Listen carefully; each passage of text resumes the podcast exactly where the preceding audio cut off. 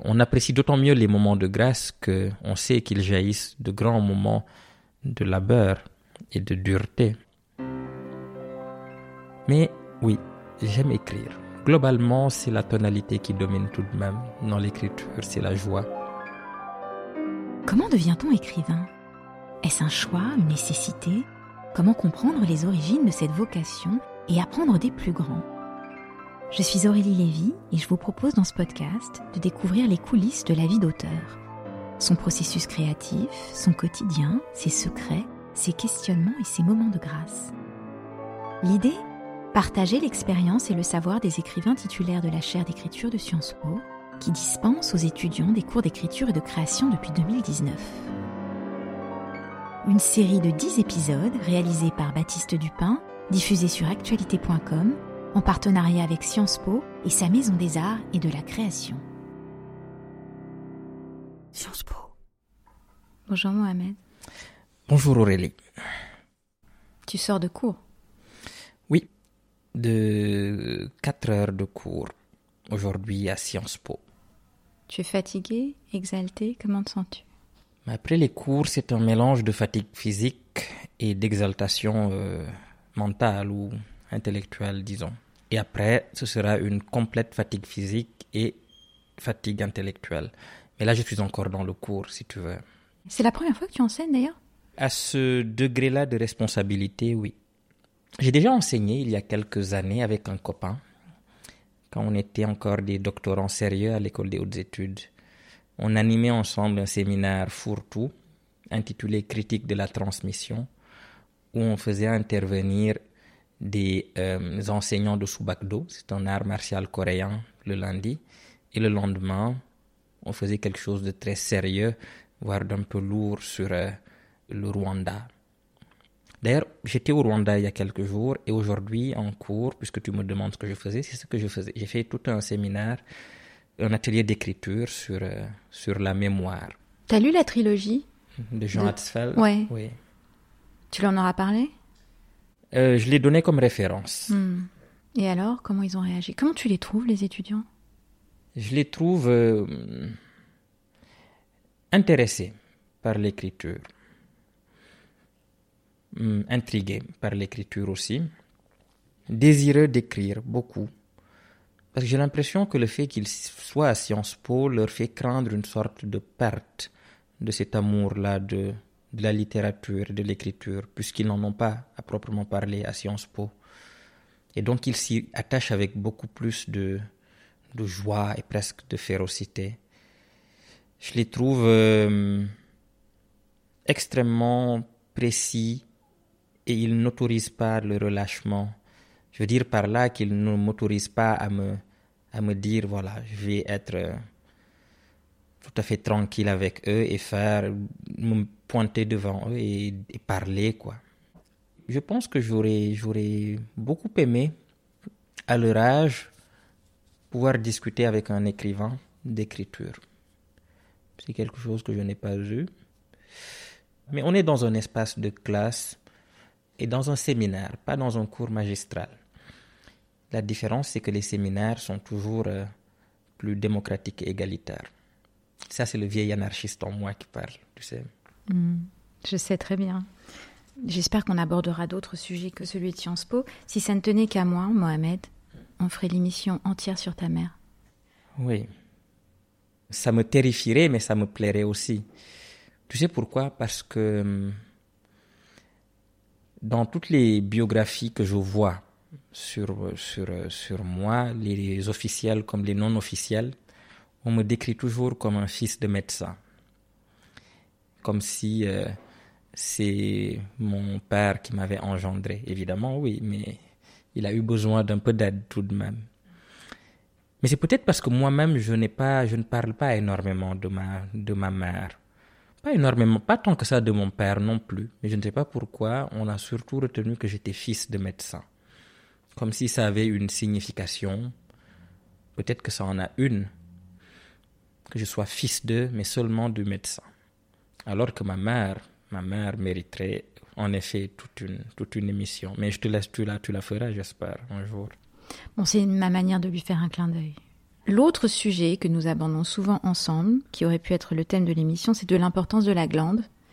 Je me suis dit que les étudiants de Sciences Po doivent savoir que glander est essentiel, Oui. que c'est ton passe-temps favori le- Oui.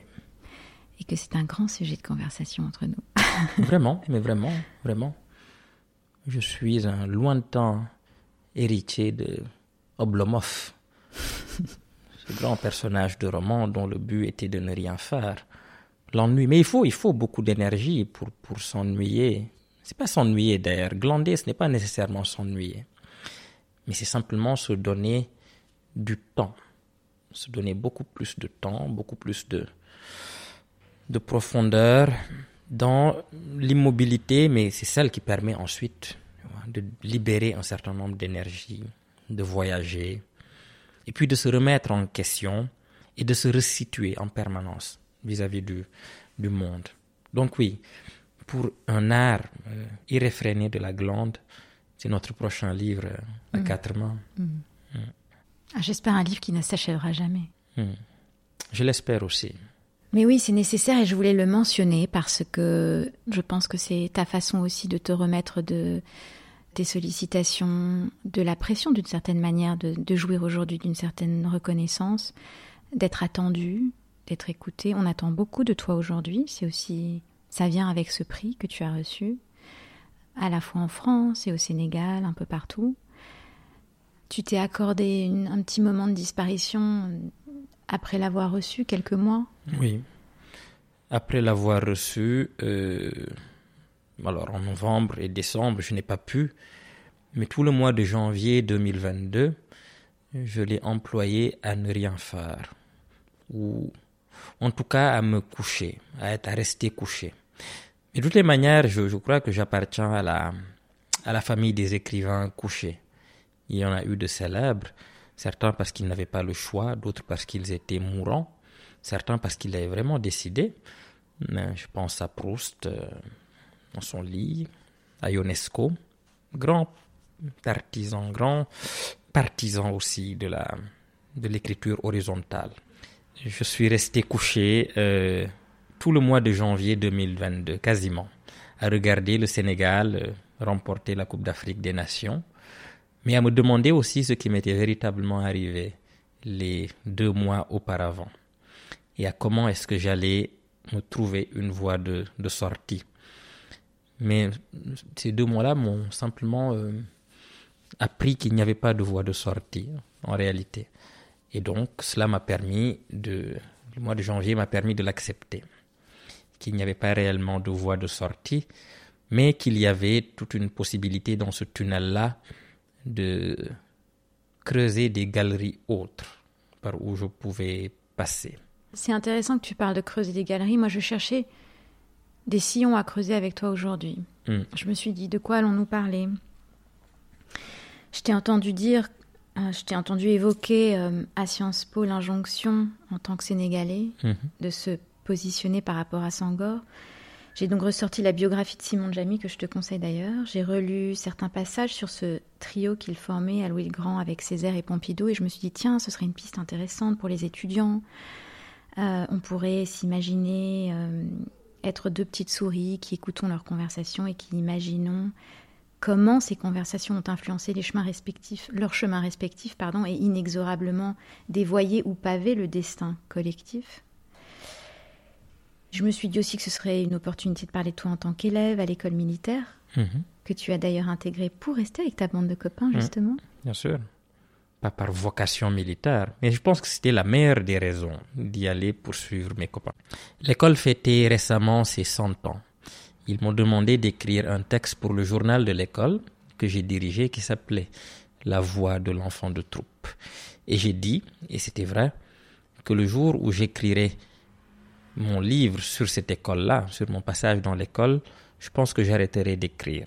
Je pense que ça dit simplement euh, l'importance que ça a eu pour moi, mais dans tous les sens. Quand je dis importance, ce n'est pas nécessairement positif. Ça a aussi eu, euh, puisque c'est une école euh, militaire, une sorte d'école d'apprentissage, on y vit aussi un certain nombre de désarrois. D'ailleurs, l'un de mes écrivains préférés, Robert Musil, a écrit Les désarrois de l'élève Turles. Et l'élève Turles est dans une situation qui était celle de la, mienne finalement, quand j'étais au Britannique militaire de Saint-Louis, puisque c'est l'école dont on parle. Musil lui-même a été dans ce type d'école-là. Ils sont quelques écrivains comme ça à avoir écrit des chefs-d'œuvre, mais assez, des chefs-d'œuvre assez discrets à l'ombre de, leurs grandes œuvres. Il y a Musil, il y a Vargas Llosa, Charles Juliet, qui sont passés par des écoles militaires, des internats militaires. Ils ont toujours écrit à ce sujet des œuvres qui sont capitales dans leur œuvre magistrale. Alors, qu'est-ce qu'il y a dans la formation militaire qui nourrit l'écriture, justement? Il y a un certain art de la discipline, mais en même temps, une sorte de provocation à l'indiscipline. Forcément, on est adolescent, on passe ses temps là-bas, on est formé dans la tradition, une tradition militaire, une rigueur militaire, mais dans le même temps, ça appelle la contrebande. Ça appelle ce qu'on appelait la dissidence. Ce qu'on dit la dissidence, le fait de trouver d'autres voies. Donc ton côté provocateur, espiègle et tout ça vient aussi de là? Moi, je pense qu'il était déjà là avant. Tu es la seule à voir ce côté provocateur, espiègle. Je ne suis pas du tout comme ça. Je suis un être hmm. militaire, austère, Bien sûr. rigoureux, qui obéit. Voilà. Mais oui, ça a eu une, une, certaine importance. Il reste à découvrir laquelle a mesuré jusqu'à à la mesurer cette importance. Mais je ne me suis pas encore penché dessus parce que c'est un, un livre, c'est une expérience que j'ai aussi peur de d'écrire. Vous étiez entre copains Il n'y avait pas la distraction des filles aussi? C'est vrai, ça c'est un autre grand sujet. J'ai été éduqué par beaucoup de femmes, élevé par beaucoup de femmes, jusqu'à mes 12 ans. Ensuite, je suis allé dans cette école où je n'ai fréquenté que des hommes. Et forcément, ça vous change un homme. Et quand je suis ressorti et que j'ai dû de nouveau fréquenter au quotidien des, des femmes, être dans les mêmes classes que des femmes, devoir avoir des relations, euh, discuter, ça a nécessité tout un réapprentissage, on va dire. Mais ça aussi, c'est une, c'est un autre grand, c'est une autre grande question. Laquelle? Que celle de la, du, du, du, du, du rapport, du rapport aux femmes, je veux dire. Il n'y avait aucune fille, vous étiez tous entre garçons et oh, tu rentrais. C'était un interne, c'est ça Tu rentrais C'était un internat non mixte. Oui, un internat de, de, garçons. Et tu es encore très copain avec toute cette bande Oui, bien sûr. Ouais. Vous êtes liés à vie, je pense. On est liés à vie. On est liés à vie. On s'est vu grandir, on s'est vu euh, faire tout et n'importe quoi. On l'a fait ensemble. Entre 12 et 19 ans. Donc oui, nous sommes devenus quasiment de jeunes hommes ensemble. Tu sais que quand j'ai appris que tu avais fait une école militaire, j'ai pensé que tu avais qu'au fond tu étais sans doute espion. Beaucoup de gens le croient. Évidemment, je ne peux pas, euh, je ne peux pas dire oui, même si c'est le cas. Euh, mais pour quel service? Je ne peux pas affirmer. Je laisse planer le doute, mais c'est le doute est mon métier. Voilà. Comme écrivain, mais aussi comme potentiel espion. En tout cas, tu en as vu défiler des personnages depuis ce prix. Franchement, je pense que tu peux faire un, tu as un aperçu du paysage français euh, assez précis, je pense. Des strates du pouvoir, des. T'en as vu des choses, t'en as entendu des histoires aussi. Oui, oui, oui, oui, oui. Euh, n'en faisons pas trop non plus. Je demeure juste un, un, écrivain qui a reçu un prix important. Après, évidemment, on en voit, on en voit beaucoup. Il y a toute une faune, toute une dont je fais partie d'ailleurs, hein, qui, qui, défile, qui est tantôt très drôle, tantôt assez, assez, assez inquiétante. Mais j'ai beaucoup de tendresse. Inquiétante finalement. Je dois te relancer sur inquiétante. Inquiétante pourquoi Elle est inquiétante dans le sens où parfois elle donne une image de ce qu'on pourrait devenir et qu'on ne veut pas devenir soi-même. Dans les, le comportement, dans les valeurs, dans la vision du monde. Oui, mais bon, tout cela est évidemment très, très, très subjectif. Mais globalement, j'ai beaucoup de tendresse pour toutes les personnes que j'ai vues, importantes ou complètement anonymes depuis, depuis l'attribution de ce, de ce prix. Mais avant, avant de l'avoir, ce prix, je veux dire, euh, j'étais déjà une sorte de hmm, d'observateur de toutes ces différentes strates-là. Bien sûr, comme tous les écrivains. J'étais de l'extérieur, si on veut. Parfois, je faisais des incursions. mais c'était le travail, mon travail d'espion qui le requérait. J'ai été beaucoup marqué par Balzac, et Balzac est un observateur. Il voit, il essaie de voir, on va dire. Donc je ne suis pas Balzac, mais disons que le fait d'observer, pour moi, fait partie des qualités premières d'un écrivain. Mais observer, il faudrait déplier ce mot, ça implique plusieurs, plusieurs choses. Mais Balzac employait le, il parlait de seconde vue. Il disait que l'écrivain devait, le romancier en particulier, devait avoir une seconde vue. Qu'est-ce que tu as découvert cette année avec ce prix, avec tous ces gens que tu as croisés, que tu ignorais Alors, c'est plutôt vers moi, parce que je pense qu'on ne découvre jamais véritablement les choses que pour soi. Mais s'il y a une chose que j'ai hmm, que j'ai apprise vraiment sur moi-même, c'est que il faut que je lutte un peu plus pour rester seulement, mais c'est déjà beaucoup, un romancier. Je ne sais pas comment tu t'es débrouillé, parce que tu es quand même très jeune, ce prix est symbolique pour toutes les raisons qu'on sait. Tu es resté humble, disponible, disposé. J'ai jamais eu l'impression que l'ego venait obstruer euh, la route, tu vois, ou ta vision des choses. Tu m'as épaté. Écoute, euh, oui, si c'est ainsi que tu le vois, j'en suis très, très heureux. Mais j'ai tenté depuis le début de, de rester moi-même, ce qui est tout à fait une illusion. Mais je tenais justement à garder cette illusion-là, parce qu'elle m'a, je pense qu'elle m'a sauvé de moi-même aussi, d'une certaine manière. Mais il faut une sacrée intelligence pour comprendre ça. D'où elle te vient, cette intelligence et cette sagesse? Quand est-ce que tu as compris que c'était ah bah Il fallait pas tomber dans ce piège. Faut, dans l'émission sur, sur ma mère, on en parlera. Avant d'avoir ce prix, il ne représentait pas pour moi le Graal absolu. C'est un prix très beau, très important. Mais ce que je veux dire, c'est que je crois que j'ai compris très tôt, parce que j'ai eu j'ai passé de longues années dans une forme de solitude ou de d'espace très confidentiel où j'ai vraiment forgé mon rapport à l'écriture et au livre et ce temps et cet espace-là m'ont appris que ce que je cherchais véritablement ne pouvait se trouver que entre moi et moi-même finalement. Ce qui fait que tout le reste qui arrive de l'extérieur, que ce soit extrêmement positif comme pour ce prix ou extrêmement beaucoup moins agréable, comme pour les polémiques qui l'ont parfois accompagné au Sénégal, rien de tout cela ne devait me détourner de ce que je pensais vraiment être l'objet de mon travail et de ma recherche. Et cet objet-là est très difficile à verbaliser, mais je sais en tout cas que c'est quelque chose qui n'implique que moi et qu'il ne fallait pas que je laisse quelqu'un ou quelque chose se mettre entre moi cette recherche-là. Et peut-être que c'est ça qui m'a qui m'a sauvé ou qui a fait que très vite j'ai pris j'ai eu une sorte de de distance un peu ironique, jamais d'indifférence, mais parfois de distance avec le prix et avec tout ce qui l'a accompagné. Et il fallait le faire sans non plus donner l'impression d'être un blasé cynique qui n'en avait rien à faire parce que ce n'est pas le, le, cas. Et qui manquait de gratitude, ce qui n'était qui manquait d'une sorte de gratitude ou de reconnaissance. Alors que c'est une valeur à laquelle je tiens beaucoup, la gratitude et la reconnaissance.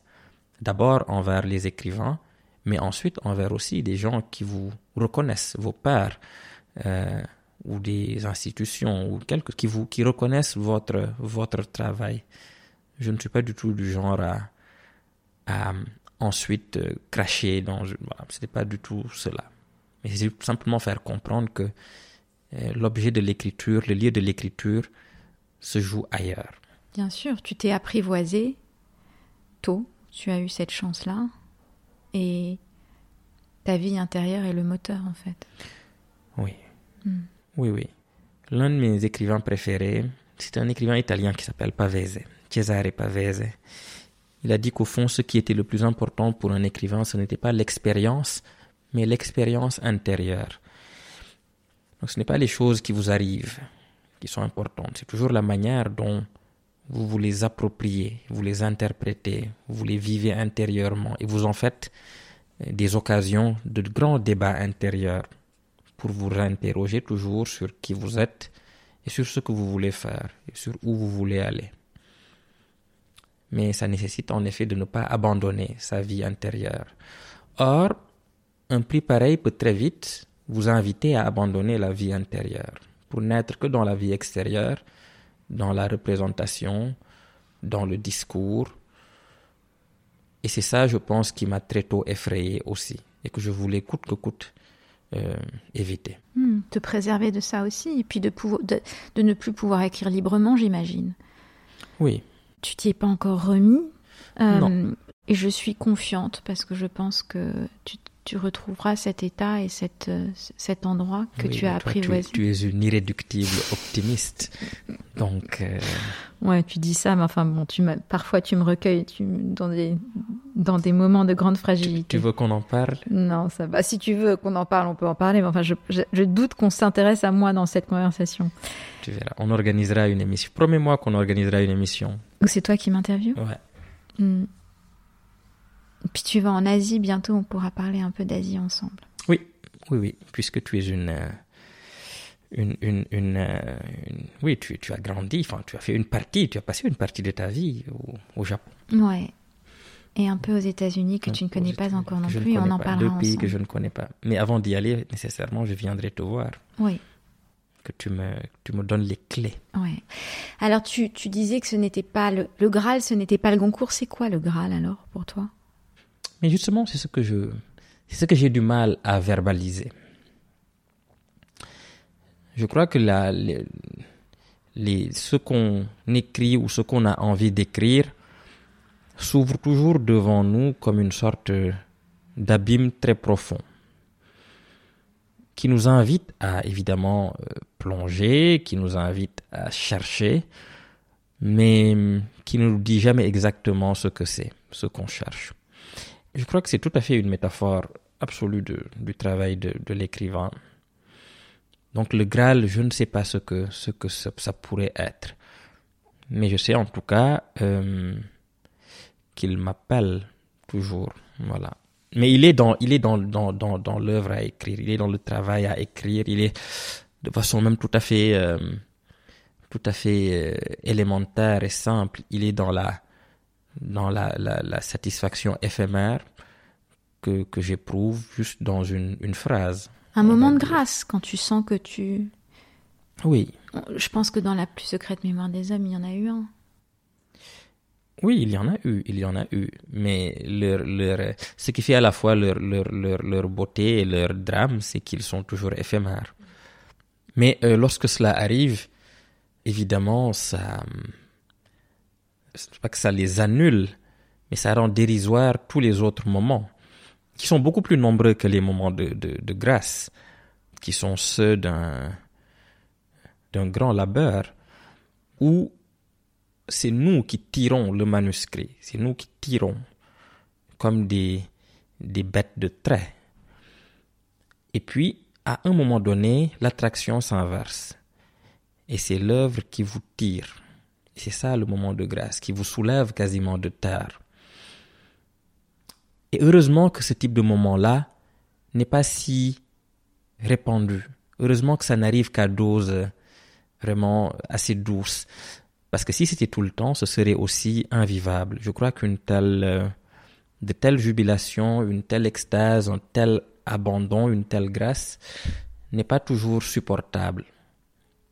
On a besoin pour les éprouver d'en passer par de longs moments de, où nous sommes les, oui, les charistes finalement de la chose. Tu te souviens de la première fois que tu as entendu ta voix, parce que tu fais référence, comme de nombreux écrivains, à l'importance de la voix. -hmm. Tu te souviens de la première fois que tu as écrit et, et reconnu, entendu, perçu ta voix? Oui.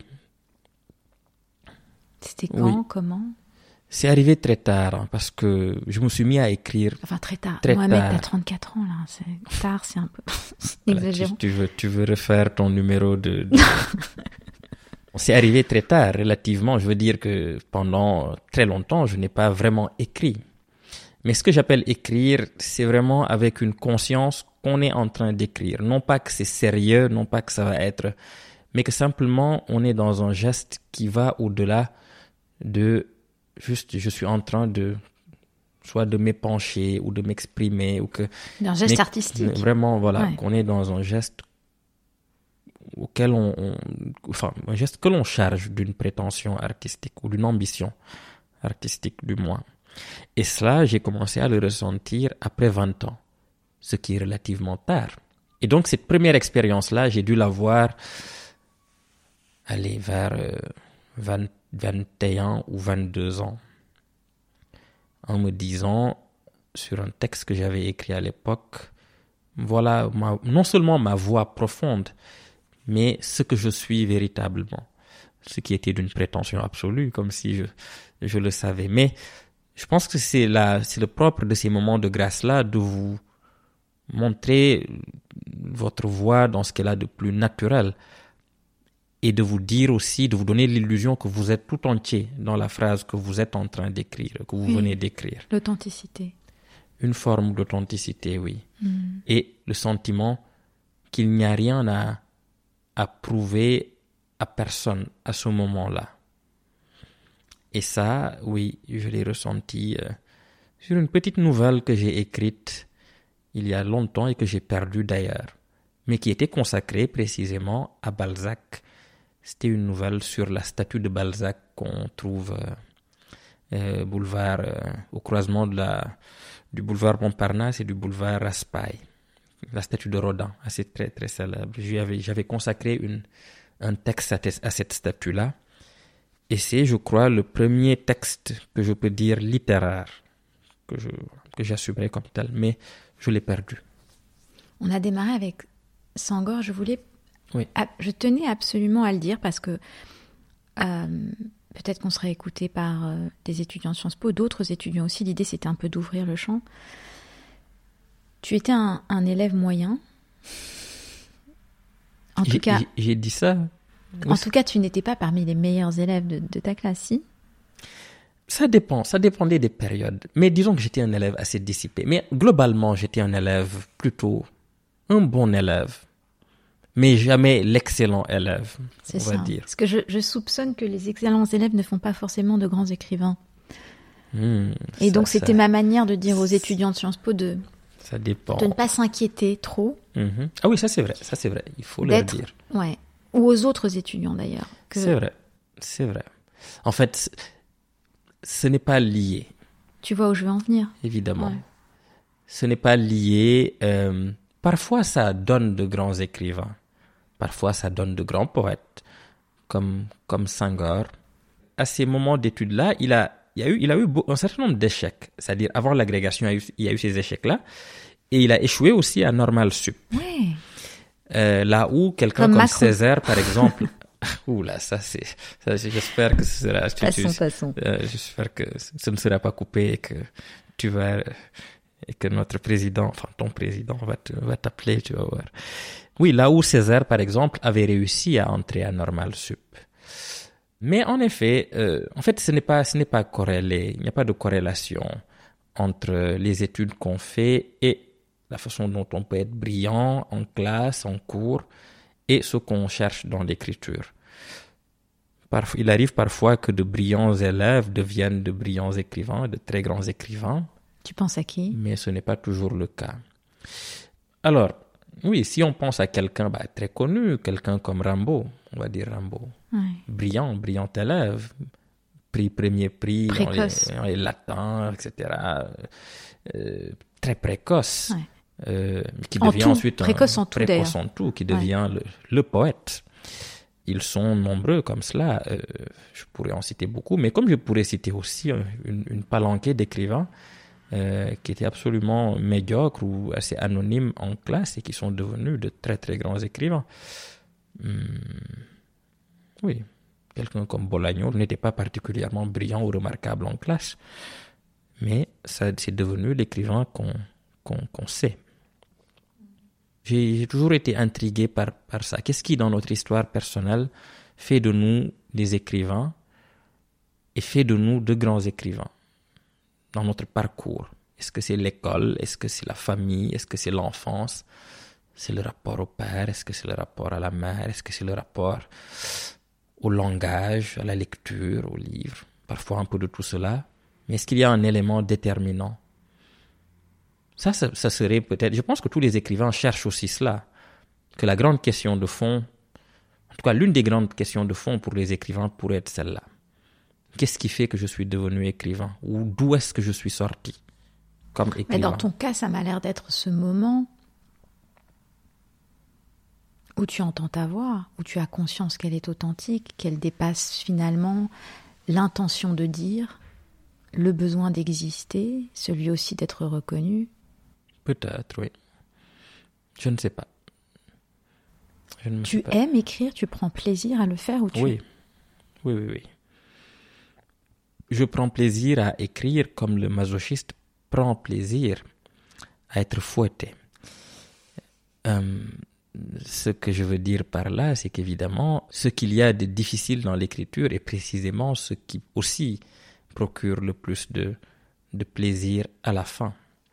C'est la raison pour laquelle je disais que la raison pour laquelle on apprécie d'autant mieux les moments de grâce que on sait qu'ils jaillissent de grands moments de labeur et de dureté. Mais oui, j'aime écrire. Globalement, c'est la tonalité qui domine tout de même dans l'écriture, c'est la, c'est la joie. Tu sais, j'ai, euh, je me suis entretenue avec John Losenko il y a quelque temps et je lui ai demandé en quoi êtes-vous un bon écrivain, en quoi pourriez-vous être un écrivain meilleur? Et tu veux me poser la même question?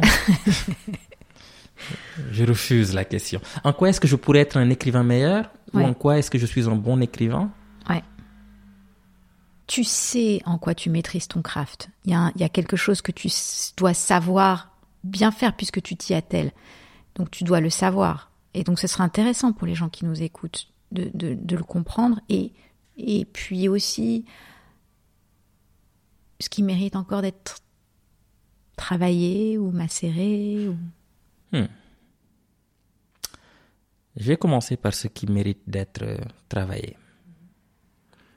Je crois que c'est le fait de toujours aller vers le maximum, vers le plus de, simplicité. Mais simplicité ici est un mot trompeur. Simplicité ne veut pas dire faire des phrases simples. C'est le fait de toujours attendre à l'essentiel le plus directement possible. C'est presque une quête d'absolu. Oui. Et ça, c'est quelque chose qui se travaille beaucoup. Et ça pourrait être aussi l'une des choses que je sais faire. Je pense que parfois j'arrive à toucher à une forme de simplicité en faisant tout le contraire de ce qui apparaît comme une simplicité. Je pense que oui, il y a quelque chose de très chaotique en moi que j'arrive à mettre dans les phrases.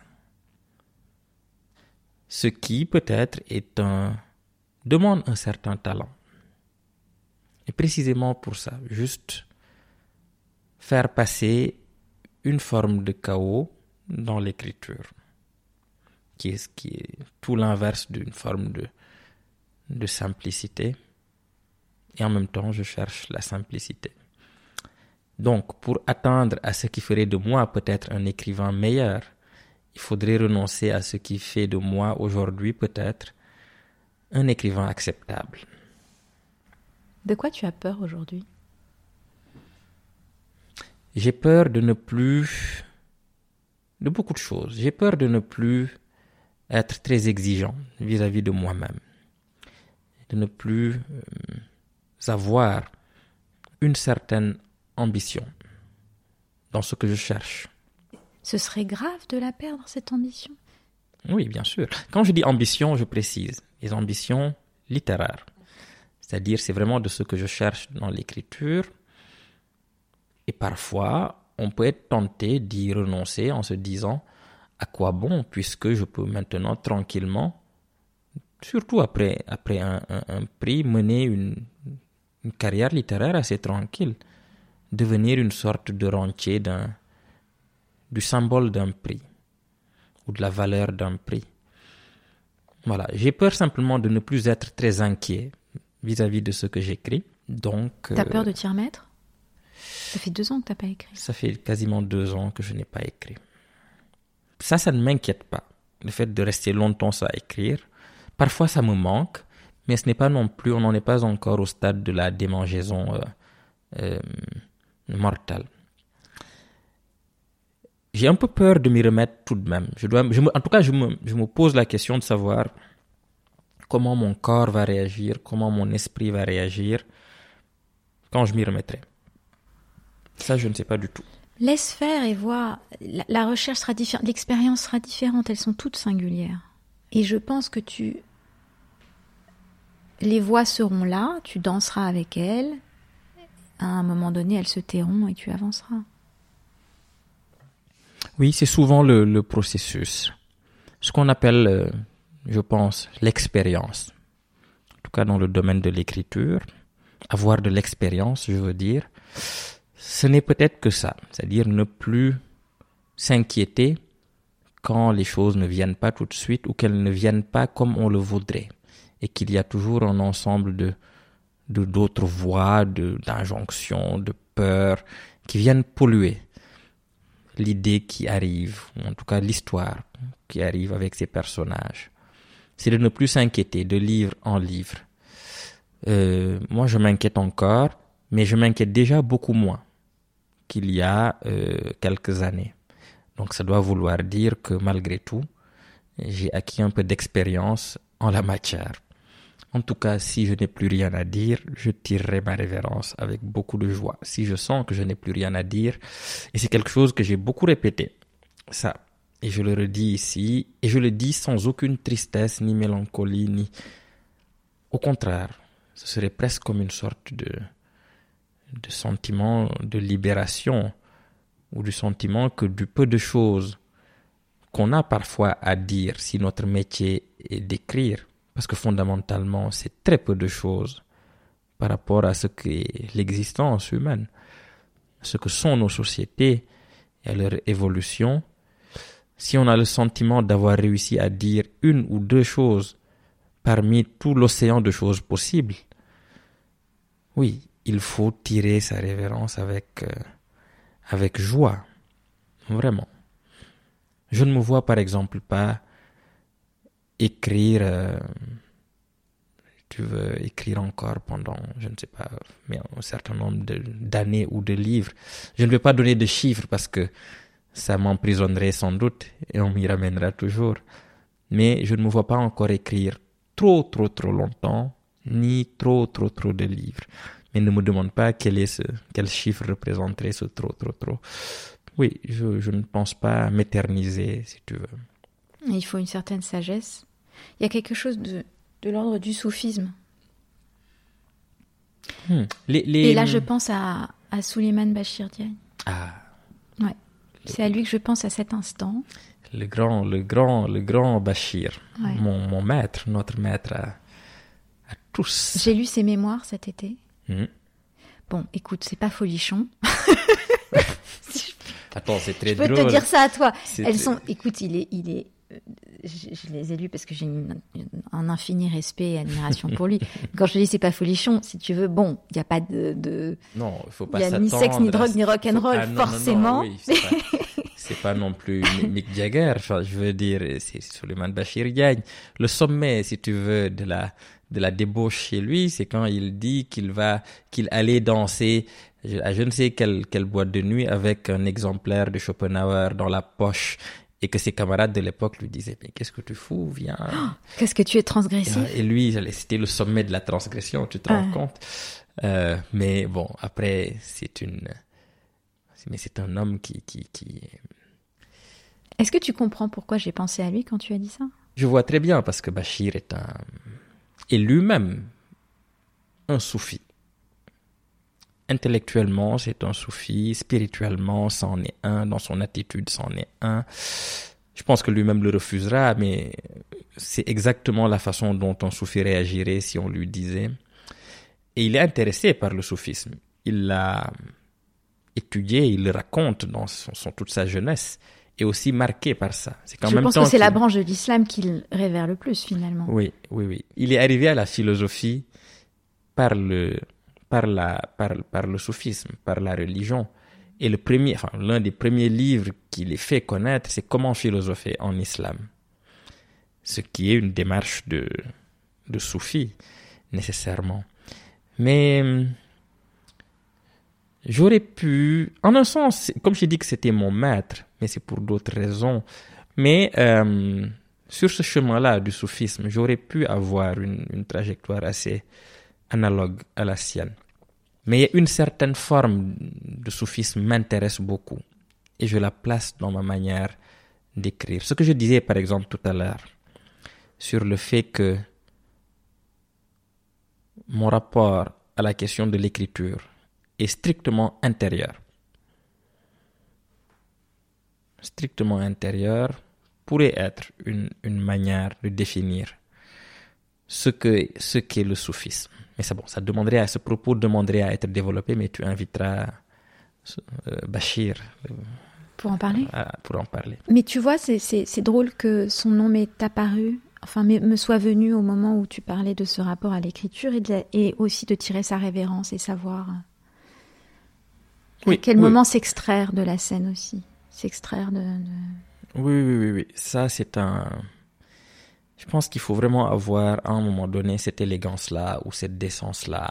Faut pas trop, faut pas trop, faut pas trop s'éterniser. C'est fatigant pour soi, c'est fatigant pour les autres.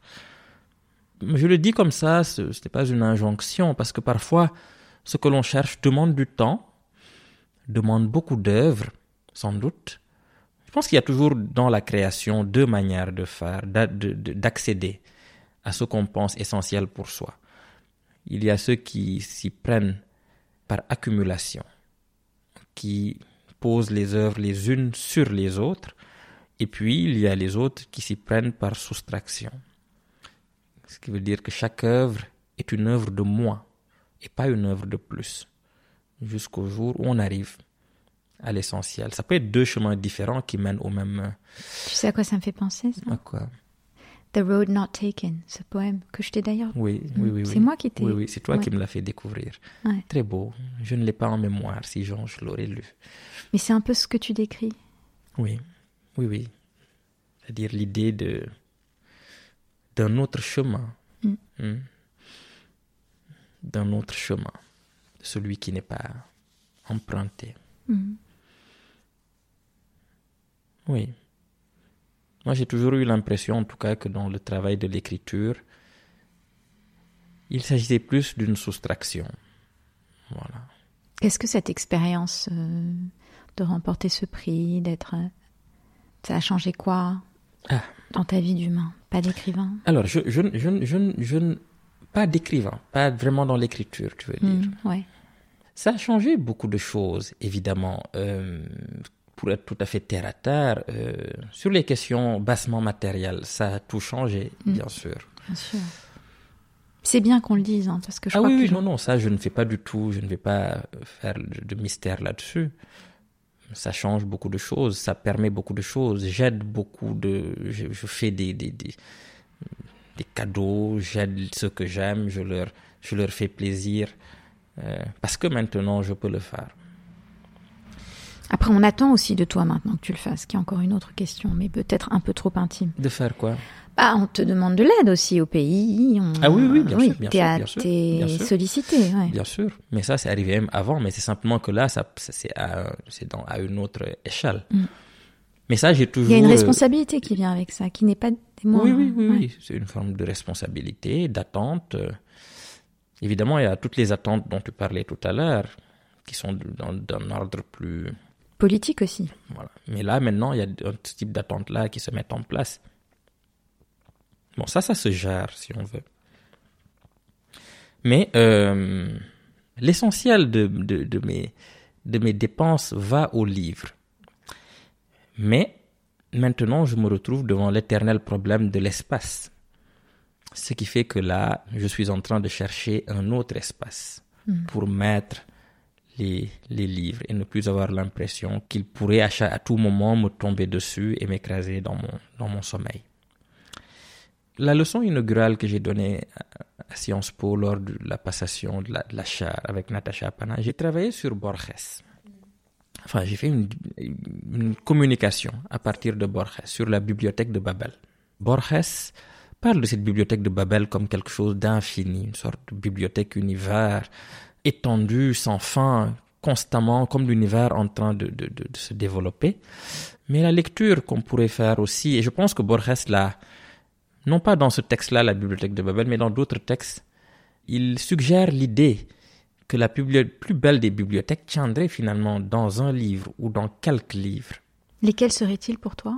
Hmm, Ah, ça c'est une question vraiment trop difficile. Je On te l'a peux- posé, j'imagine, non? Je, je ne peux pas y répondre.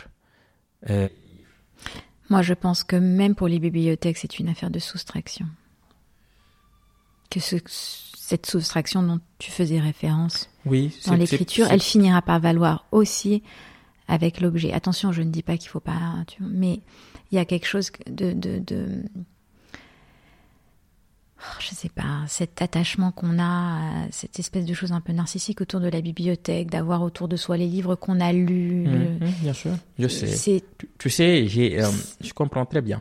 Mais l'idéal serait en effet une bibliothèque réduite à un seul livre ou à juste une seule rangée ou à juste un seul petit espace concentré, si on veut, en une dizaine de livres qui contiendraient tous les autres ou en un livre qui contiendrait tous les autres. Dans la plus secrète mémoire des hommes, il y a cette idée-là aussi. Je n'ai pas beaucoup parlé de cela, donc j'en parle ici.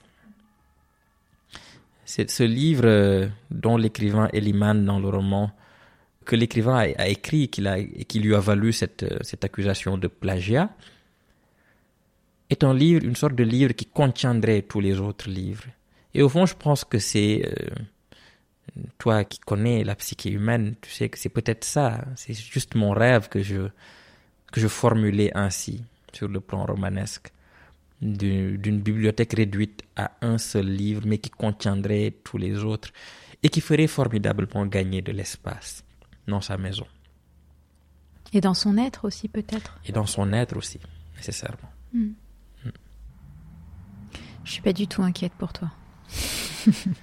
Tu devrais, Je suis euh, sur le chemin de la, de la luxure, de la perdition, de la débauche. Mais bon, c'est pas grave, il faut en passer par là de temps en temps. Tu sais, d'habitude, je... on l'a pas fait, là, je sais pas, on est rentré dans la conversation de façon abrupte, mais euh, d'habitude, j'aime bien qu'on qu'on définisse une intention. Et je ne sais pas ce qu'on a défini jusqu'à présent dans notre conversation. Qu'est-ce que tu en penses? Bah, il y a quelque chose de l'ordre de la simplicité et, et quand même d'une certaine gravité, je trouve. Je ne sais jamais si je suis un homme grave ou non. Ça, j'hésite un peu. De temps en temps, oui, et j'en ai conscience. D'autres fois, absolument pas. Je pense que tu es euh, trop élégant pour euh, aller trop loin dans la gravité. C'est-à-dire qu'il y y, y a un endroit où ton, ton ego est justement bien placé. Tu sais que bon, on s'arrête là. Je pense qu'il y a une gravité qui vient avec une certaine intelligence, une certaine sensibilité, avec l'inquiétude d'être au monde, pour reprendre euh, le terme de notre ami Camille de Toledo. Tu sais l'importance aussi d'une forme de légèreté. Et puis après, tu as cette légèreté-là. hein. Oui, mais on le sait depuis Kundera. hein. La légèreté, La légèreté, ouais. est insoutenable. J'aimerais, j'adorerais le rencontrer. Voilà quelque chose qu'il faudrait qu'on organise. Ouais. Mais il se tait, lui. Tu sais. Ah tiens, en voilà un qui se tait maintenant. En voilà un qui se tait. Mm. Qui est sorti de Et scène. pourtant, en c'est le moment de parler, euh, mais il, a, il, se- il se tait. Il se tait. Il en aurait des choses à dire avec tout ce qui se passe. Ah, énormément. Mais je pense que son silence est hum, sage. Oui, c'est le silence d'un. Oui, d'un écrivain. C'est le silence. Mais comme c'est pour ça que la figure de, de Yambo Logem, qui est un peu derrière toute l'histoire de la plus secrète mémoire des hommes, me fascine aussi beaucoup. Il est arrivé au silence par le plagiat, par le plagiat la violence euh, de cet anathème et tout cela. Mais euh, une chose est d'être réduit au silence et une autre est d'accepter cela et de refuser absolument d'en sortir. Hmm. Comme s'il avait fait de sa malédiction une, une chance, le salut, la porte de salut. Tu sais qu'avant que tu viennes, j'ai ressorti Lettres à la France Nègre. Tu les as lues? Ah oui, oui, oui. Parce que très cher. J'aimerais quand même qu'on précise, parce que tu en as beaucoup parlé au travers de toutes tes interviews, parce que Wologame t'a inspiré pour La plus secrète mémoire des hommes, sa disparition. Enfin, son. son, son, Oui. Lettre à la France nègre, il y a deux lettres que je pensais lire d'ailleurs en cette fin de, en cette fin de conversation. Ah je t'en prie, vas-y. Il y a J'hésitais entre Lettre au couple mixte. à bon entendeur. Ah, Et Lettre au piscopi nègre d'écrivains célèbres. De même, cher Négraille, il finit Vous satisferez la demande si vous priez l'érotisme, le suspense et la violence, et selon les mêmes méthodes. Vous lirez, parce qu'il décrit toutes les méthodes de comment écrire le, Mmh, parfait polar, parce le que il en revient à l'idée que quand on est quoi Quand on est africain, il faut finalement écrire un polar, c'est ça? C'est ça. Qui est Faut précisément écrire- ce que tu as fait, mon cher. faut écrire un polar avec du sexe, avec du crime, avec un peu de magie, avec etc. etc. Il donne toute une recette. Mais cette lettre est, est, est, est hilarante et Elle terrible en même temps. Parce qu'elle est vraie. Et je, et je te signale que c'est un peu un polar, la plus secrète mémoire des hommes.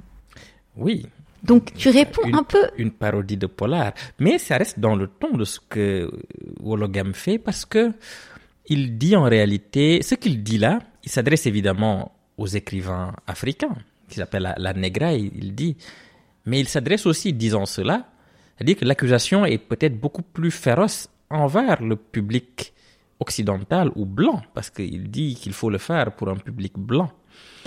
Et il est beaucoup plus féroce pour ce public-là parce qu'il réduit à juste un public qui aime consommer une sorte d'exotisation facile et presque calculée et calculable, au point qu'on puisse en faire une recette. Mais voilà, dans cette, dans cette lettre-là, tout l'esprit de ce qu'était Wologam. Et, ça, et son irrévérence. les Et siens, son irrévérence. parce qu'il a cette liberté et ce ton totalement affranchi de tout. Tota- totalement. Lettre à la France nègre devrait être, je pense, relu et relu aujourd'hui. Évidemment, j'ai beaucoup parlé du devoir de violence. Et puis il comprend l'écriture parce qu'il arrive quand même à te disséquer le truc. Il a, il a réussi quand même à. Ah oui, non, non, c'était... C'est un blueprint de comment écrire C'est- aussi. c'est un- bien sûr, c'est un, c'est un, c'est d'abord un formidable écrivain. Et c'est là, dans ce texte-là, plus peut-être que dans le roman, qu'on mesure quel styliste il est, quel ton il avait, quelle férocité. Et, mais je pense qu'aujourd'hui, ce, ce livre-là ne pourrait plus être publié. Non, et je pense que tu es plus romantique que lui. Que je suis plus romantique que lui? Ouais. Pourquoi? C'est l'impression que j'ai. Hmm. C'est tu te rapproches plus de, Dia- de, de Suleiman Bachir Diagne dans, dans l'essence de ce que tu es que lui. Ça, oui, je suis, je suis d'accord. Lui, c'est plus un, un fou du roi, un Moïse, Oui, un... oui, tu vois ce que je veux dire? Il est un peu, un peu très volcanique et je pense qu'il portait en lui une sorte de, de, de raillerie qui finissait par devenir très féroce, même envers lui-même. Presque méchante. parfois. Autodestructrice. Tu vois, toi, ta gravité, elle est, elle est plus romantique. Elle- elle- la sienne est plus... Oui, après ça dépend des sensibilités qu'on a. Ouais. D'autres considéreront que ça, Ça te vexe pas que je dis ça? que? Ça te vexe pas que je non, dis non, ça? pas du tout, pas du tout, pas du tout. Je suis même flatté. Je rougis.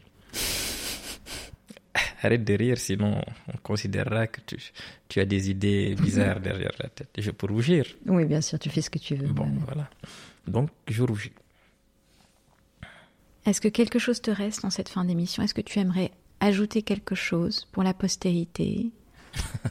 Non, la postérité. Tu sais que Paul Valéry disait que la postérité, c'est des cons comme nous. Qu'est-ce que tu veux leur adresser? Non, non, je n'ai rien à dire à la postérité. Mais j'ai, j'ai, non, non, moi j'ai juste des mots de, de, re- de remerciement et de reconnaissance pour toi. Pourquoi? Parce que tu fais bien ce que tu sais faire. Tu sais le faire et tu le fais bien. Tu vas me faire pleurer, arrête. c'est l'objectif. Vas-y, lâche une petite larme. Mais tu m'as encouragé aussi. Vas-y, vas-y, lâche Tu me soutiens depuis lâche le début. une petite larme. J'espère qu'avec cette émission, avec euh, tous ces programmes et toutes ces conversations, surtout, on, on, on rassurera. Je l'espère aussi. Tu fais très bien les choses. Je suis très heureux de cette émission. Je n'ai pas rien de particulier à dire. J'espère simplement que ceux qui l'écouteront, je ne vais pas dire apprendront quelque chose, mais au moins trouveront que nous avons été sincères. Et moi, j'aimerais exprimer toute ma gratitude à l'égard de ta chère mère et de ton cher père Ah. d'avoir créé le petit Mohamed. qui C'était son anniversaire hier, Ah. ma mère. Je lui ai écrit un très beau un, un message, on va dire. Mais de toute façon, elle, elle, c'est une reine le jour de son anniversaire. Comme c'est la seule femme de la, de la famille, je veux dire au sens réduit, on est sept, sept garçons, sept fils, plus le père. Enfin bon, elle était très heureuse quand on lui, a, écrit et qu'on l'a appelé et tout cela. Donc je la, je la salue évidemment. Je te fais confiance. J'ai confiance en toi. Et en ton avenir, et en tes questionnements, en ta gravité, et en la simplicité qui aura raison de la plus secrète mémoire des hommes. Rien à ajouter. Merci. Sciences